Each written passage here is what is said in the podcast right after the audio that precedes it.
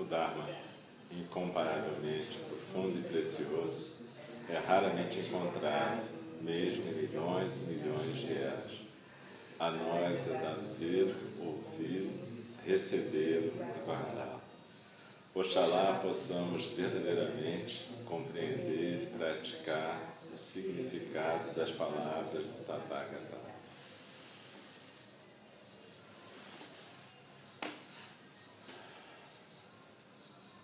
Boa noite. A gente vai continuar o estudo do Guia do Caminho do Bodhisattva do Shantideva, um comentário da Pema Chodrona. Eu peço desculpas para quem já conhece mais o tema, mas às vezes eu vou explicar algumas coisas para quem está chegando hoje ou quem está ouvindo isso na gravação. O Bodhisattva é, de certa maneira, o ideal do praticante do Mahayana. Mahayana é uma vertente da prática do Dharma, na qual se insere a nossa tradição Zen.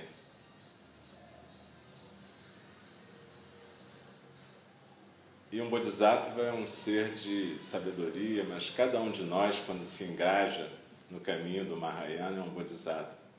Shantideva, então, faz um manual que é como um guia para esse caminho, nos oferecendo ferramentas, recursos para a gente poder trabalhar.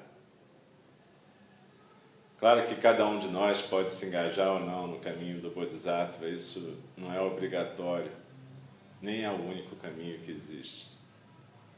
Então você pode, às vezes, apenas frequentar um, um centro zen para meditar e está tudo certo.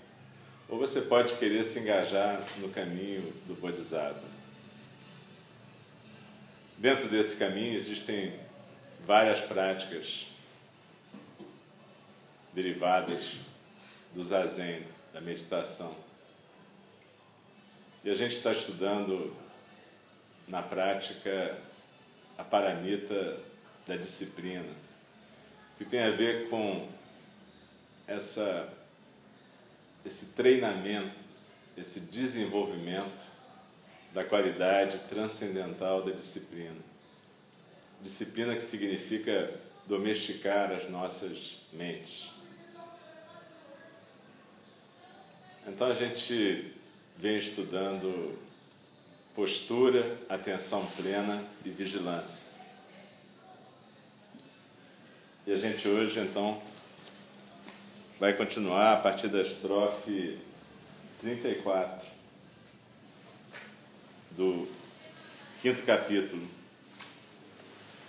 do Guia do Caminho do Bodhisattva. Shantideva diz então: Se ao começar eu verifico e examino a minha mente, posso encontrar algum tipo de insuficiência. Quando isso acontece, vou permanecer quieto como um tronco de árvore, numa postura digna e determinada.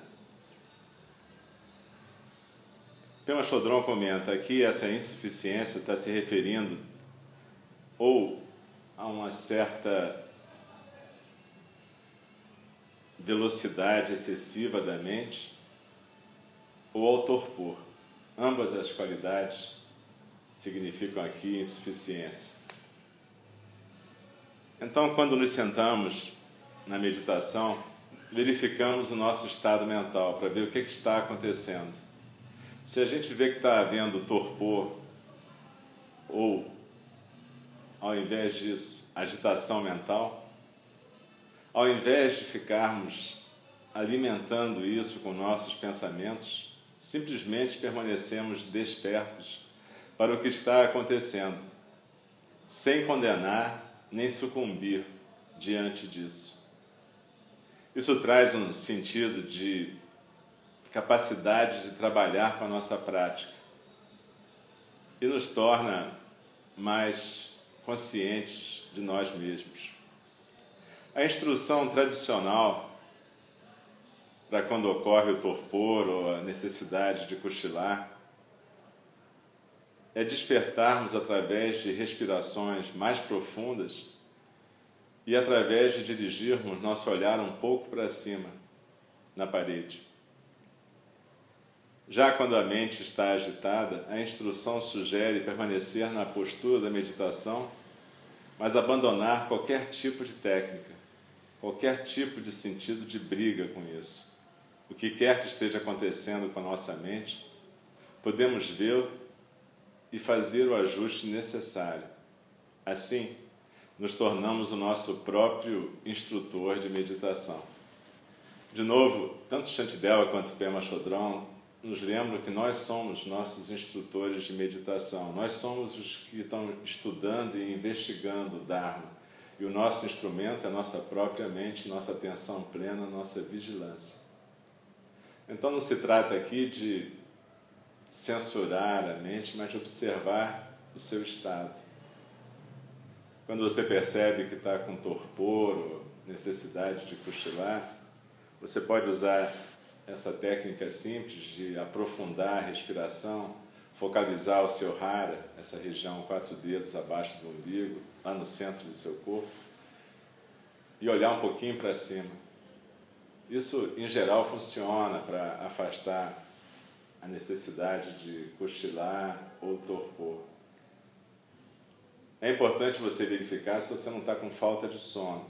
Voltando ao início desse capítulo, a gente cuida do corpo e da mente para poder praticar. Então, dormir bem é necessário. Às vezes a gente fica muito preso a um monte de estímulos de noite e aí a gente perde a oportunidade de dormir bem.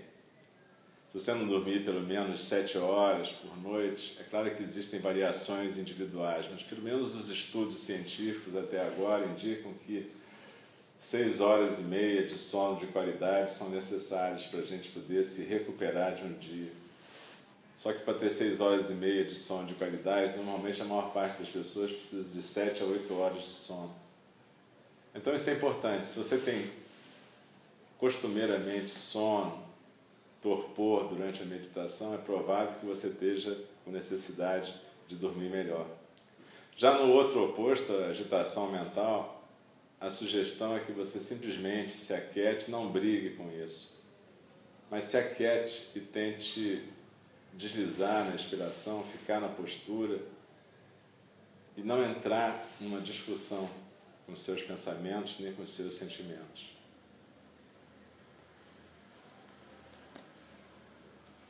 Shantideva continua: Nunca deixarei,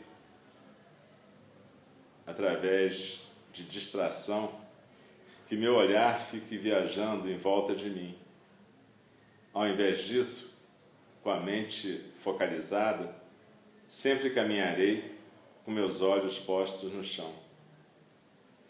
Pema Chodron comenta: essas instruções são instruções para domesticar a mente quando a gente está no meio do mundo. Se você já foi alguma vez à Tailândia ou a Mianmar, você sabe que os monges lá treinam dessa maneira. Quando estão caminhando pelas ruas para receber a esmola do alimento, caminham com os olhos baixos e não ficam olhando em volta. Essa é a prática da atenção plena em ação.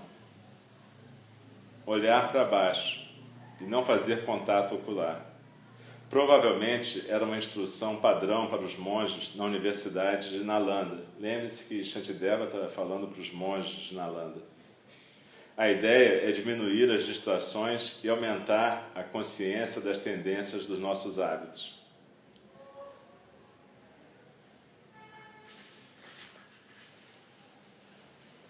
Isso é uma, um tipo de orientação importante. A ideia é que você possa, na prática da atenção plena, não ficar se distraindo. Muitas vezes a gente caminha e não consegue estar concentrado naquilo que a gente tem que estar. É claro que se você estiver andando no Rio de Janeiro, provavelmente você não vai poder olhar só para o chão, você vai ter que olhar muito em volta também. Mas a instrução de Shantideva fala de não ficar procurando com que se distrair, mas poder olhar para si o tempo todo. Lembre-se, ele está dizendo que nós somos o nosso próprio instrumento de observação. Então é aquela coisa de você recuperar todas as projeções que você faz no mundo e poder colocá-las de volta para você, em todos os sentidos, tanto as projeções dos olhos, dos ouvidos, quanto as projeções mentais. Lembre-se, por exemplo, quando a gente fala, ah, Fulano está me incomodando. Para o praticante do Mahayana, Fulano é o problema de Fulano. O seu problema é o incômodo. Por que, que você está incomodado? Como você está incomodando? E, na verdade, a sua questão é estudar como você se incomoda, entender como é que isso acontece. Essa que é a sua questão. O seu incômodo fala mais de você do que de fulano. E assim por diante. Então, essa instrução, é claro que dessa maneira mais estrita de olhar para o chão, se aplica mais para os ambientes do cestim, monásticos, ou para uma caminhada num local mais tranquilo. Mas ela está falando de uma postura mental, de uma postura de atenção plena para você mesmo. E Shantideva continua. Para que eu possa relaxar meu olhar, de vez em quando levantarei meus olhos e olharei em volta. E se alguma pessoa aparecer dentro do meu campo de visão, vou cumprimentá-la com uma palavra amigável. Pema Chodron comenta: existem tempos onde a prática deve ser estrita, firme, mas também existe a necessidade de acolher o seu próprio ambiente. Shantideva instrui os monges para que não fiquem alheios. Quando for apropriado olhar em volta e ser amigável, deve-se fazer isso. A nossa linha mestra é nem ficar distraídos demais, nem rígidos. Se alguém no seu caminho está ferido, você não passa adiante com os olhos baixos sem fazer nada. Se uma criança lhe faz cócegas, você não é tão sério que não possa rir. Estar desperto significa agir de maneira apropriada. Shantideva continua: E ainda assim, olhando os perigos no caminho, vou examinar as quatro direções uma por uma, e quando parar para descansar, vou voltar minha cabeça para trás, olhando o caminho que fiz.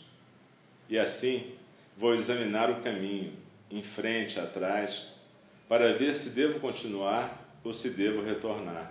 E assim, em cada situação, conhecerei minhas necessidades e agirei de acordo. Tema Chodron comenta: o ponto desse treinamento é não ser distraído por nossas respostas condicionadas.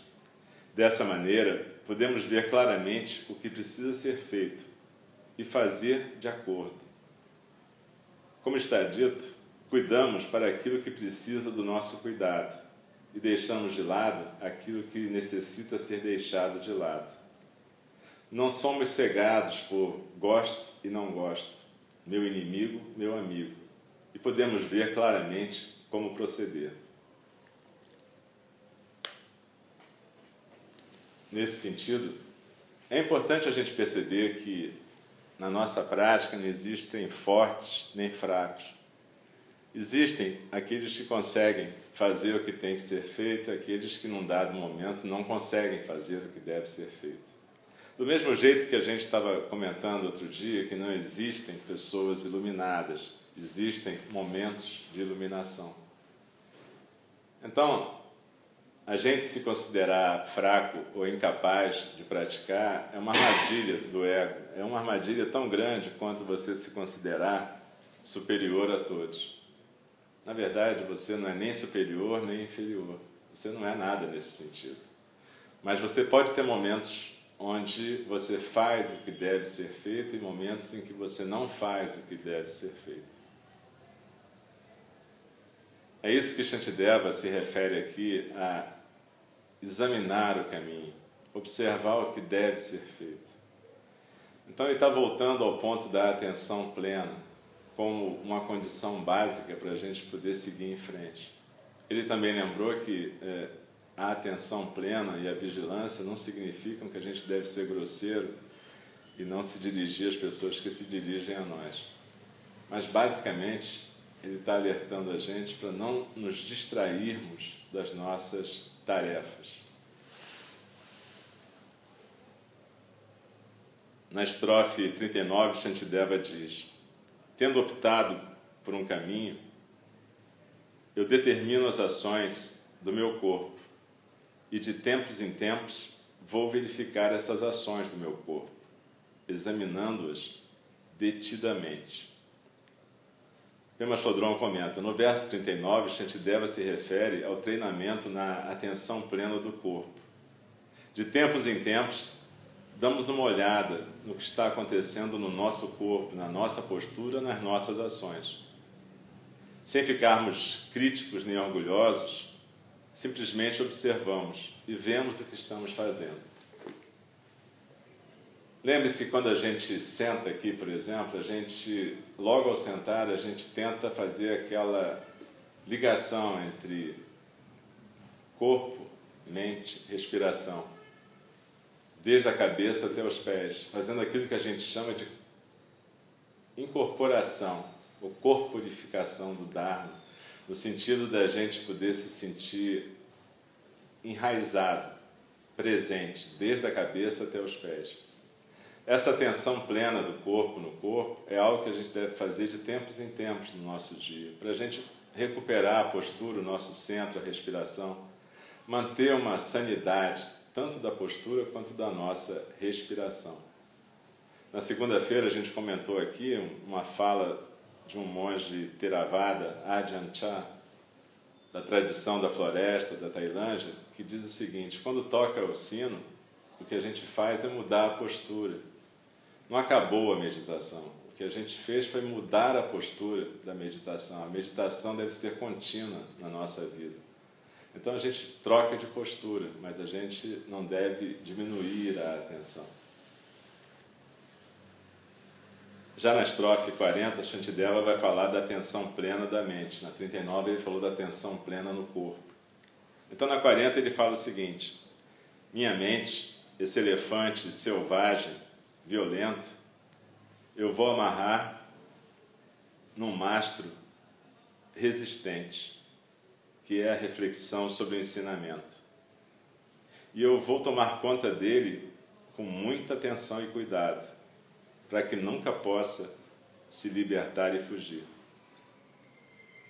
Tema Chodron comenta: o assunto da estrofe 40 e dos versos a seguir é o treinamento na atenção plena da mente. O confuso elefante selvagem da mente é amarrado com a corda da atenção plena e mantido justo através da vigilância mental. O mastro resistente ao qual atamos nossas mentes é a reflexão sobre o ensinamento. Podemos refletir sobre causas e efeitos no sofrimento provocado pelos clashes, pelas contaminações mentais, ou nos benefícios de domesticar a mente. A questão é, quando compreendemos que fomos fisgados, é útil ensinarmos a nós mesmos o Dharma.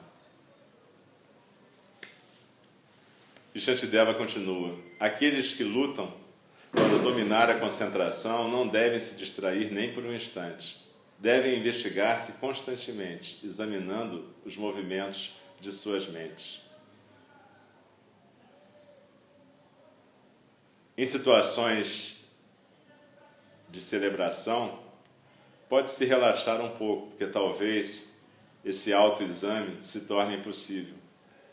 Porque também se ensina que nos tempos de generosidade, pode-se momentaneamente dar uma suspensão nas regras da disciplina. Pema Chodron comenta: a prática é firme e rigorosa.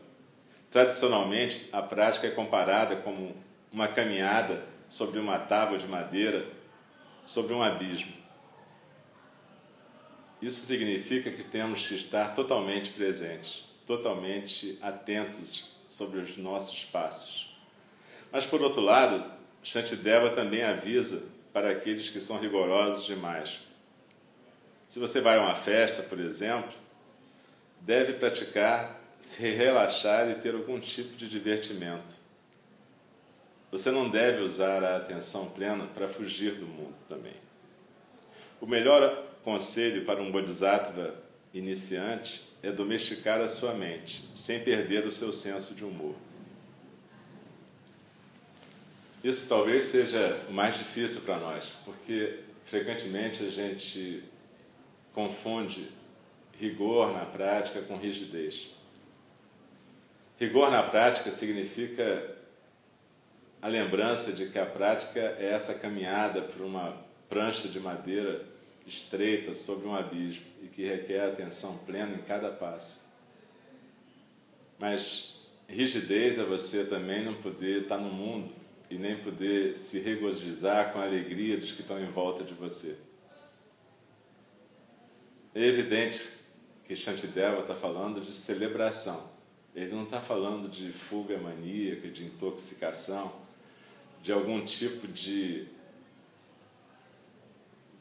distração transformada num evento. Ele está falando de celebração. Ele está falando de alegria verdadeira compartilhada. Na estrofe 43, Shantideva continua: Quando alguma coisa foi planejada e começada, você não deve deixar que a atenção vá para outras coisas. Seus pensamentos devem se fixar no alvo desejado, e somente isso deve ser feito. Pema Chodron comenta: Muitos de nós têm a tendência de começar coisas e então nos distrairmos. Como crianças de três anos de idade, nossas mentes pulam de uma coisa para outra e nossos corpos as seguem. Para domesticar a mente selvagem, Shantideva sugere que quando você começar alguma coisa, que você consiga acabá-la. Na nossa era de multitarefas, essa instrução é radical. Acalmar a mente fazendo uma coisa de cada vez. Shantideva continua: comportando-se dessa maneira, todas as tarefas são bem feitas. Nada se consegue do outro modo. As aflições, o oposto da vigilância, nunca se multiplicam se você agir assim. Diz Pema Chodron, as aflições não vão se multiplicar se você estiver completamente presente. Você pode testar isso por você mesmo. Quanto mais presente, menos confusão.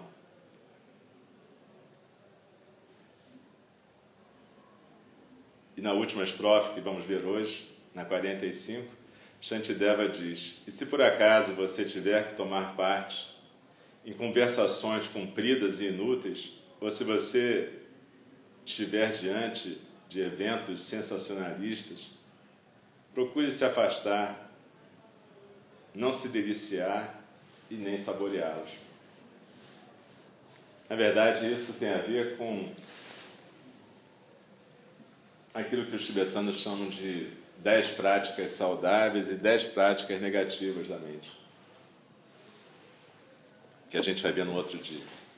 Mas basicamente a ideia é de que se você decide fazer alguma coisa, você deve levar essa coisa até o fim.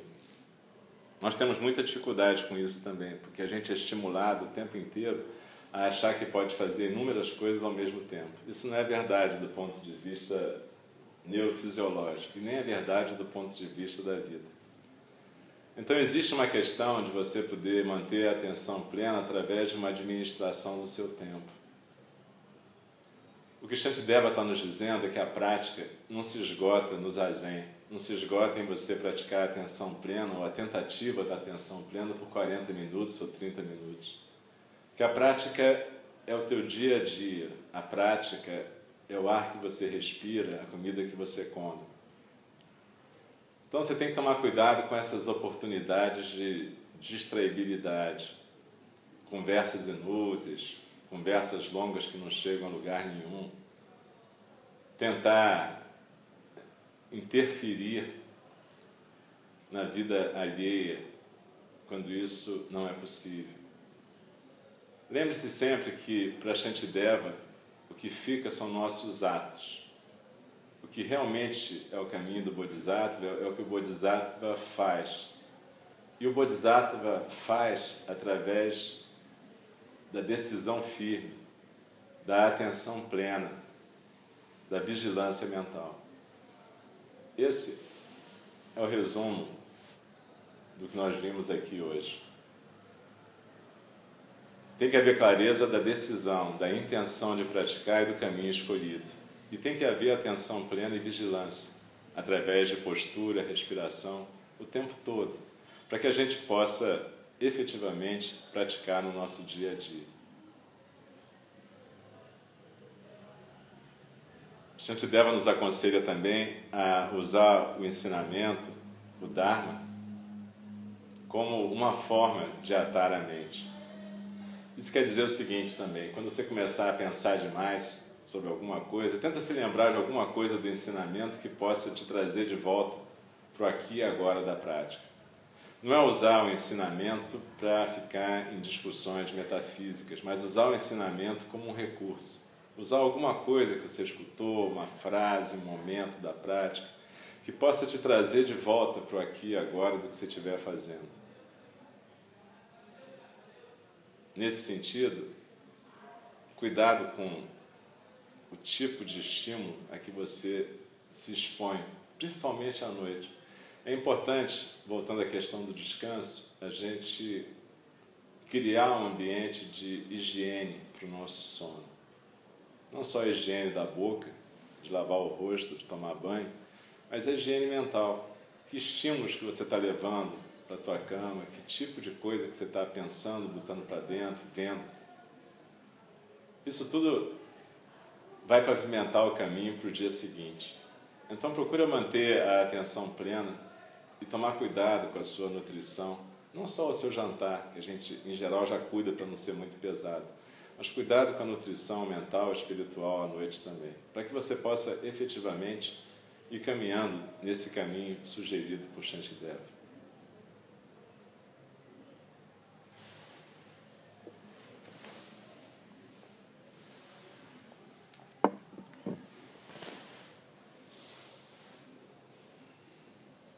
Dharma, incomparavelmente profundo e precioso, é raramente encontrado mesmo em milhões e milhões de eras.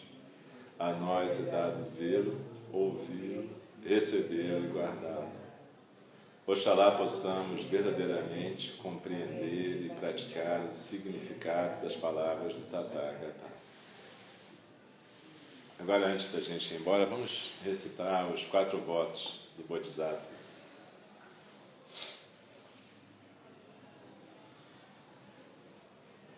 As criações são inumeráveis, faço o voto de libertá-las. As ilusões são inexauríveis, faço o voto de transformá-las.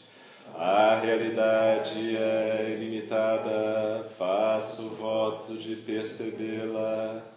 O caminho do despertar é insuperável, faço voto de corporificá-lo. As criações são inumeráveis, faço voto de libertá-las. As ilusões são inexauríveis, faço voto de transformá-las. A realidade é ilimitada, faço voto de percebê-la. O caminho do despertar é insuperável, faço voto de corporificá-lo. As criações são inumeráveis, faço voto de libertá-las. As ilusões são inexauríveis, faço voto de transformá-las. A realidade é ilimitada, faço voto de percebê-la. O caminho do despertar é insuperável, faço voto de corporificá-lo. Deixem-me respeitosamente avisá-los: o tempo passa, a oportunidade é perdida.